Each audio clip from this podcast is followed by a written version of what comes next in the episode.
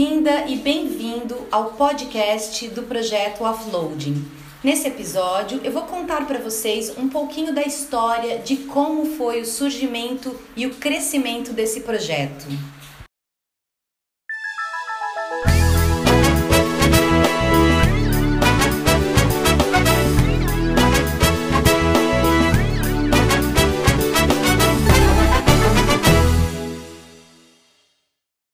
Aloha galera! Hoje eu vou contar um pouquinho sobre o surgimento do projeto Offloading. Meu nome é Vilca Damiani, eu sou gerente de projetos, programas e portfólio e como gerente de projeto eu sou uma agente de mudanças. Então o meu trabalho consiste em promover mudanças nas organizações através da execução de projetos. E eu vivi muitos anos intrigada porque eu tinha muito sucesso nos meus projetos na minha vida profissional, mas quase nenhum sucesso nos meus projetos na minha vida pessoal. Teve um período em que eu decidi usar as mesmas técnicas, as mesmas ferramentas de mercado que eu aplicava nas organizações, nas empresas, na minha vida pessoal. E é claro, eu consegui alcançar alguns resultados, mas ainda faltava alguma coisa. Então eu fui estudar múltiplos métodos, sistemas, teorias, ferramentas e técnicas, inclusive sobre como mudar comportamentos. Foram anos e anos de leitura, experimentação, criação de planilhas, lembretes, agendas, diários. E eu percebi que havia um ciclo nas minhas, nas minhas iniciativas de mudança. Tinha um período inicial onde eu mantinha o foco com base na minha motivação. Então, pela minha força de vontade, eu conseguia promover a mudança por um tempo. Eu tinha então esse tempo em que eu empenhava esforços para continuar nos trilhos daquela iniciativa de mudança, nos trilhos daquele projeto.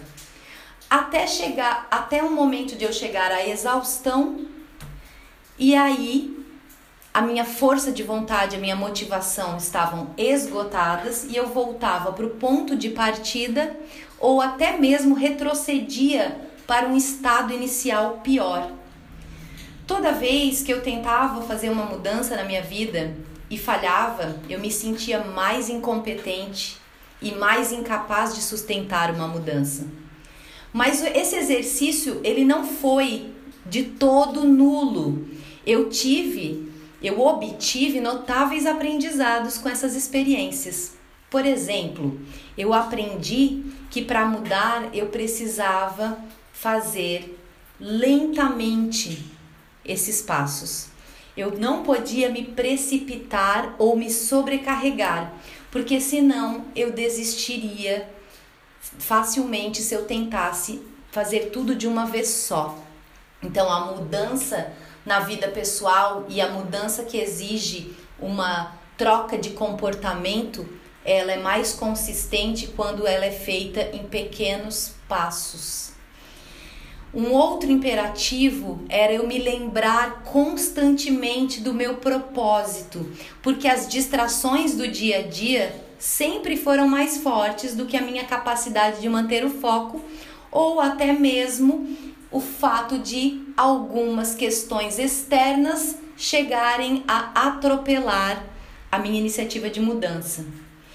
E além disso, eu percebi que eu precisava identificar, compreender e, a, e mais ainda respeitar o meu modus operandi, a minha maneira de fazer as coisas, para a partir disso trabalhar as mudanças que eu desejava. Sem esse respeito, eu também desistiria. E eu não vou mentir para vocês. Esse tempo ele chegou após muitos anos e inúmeros tombos. Foi devagar que as pesquisas e os estudos em busca de melhoria foram removendo as lentes da fantasia da, que eu costumava usar.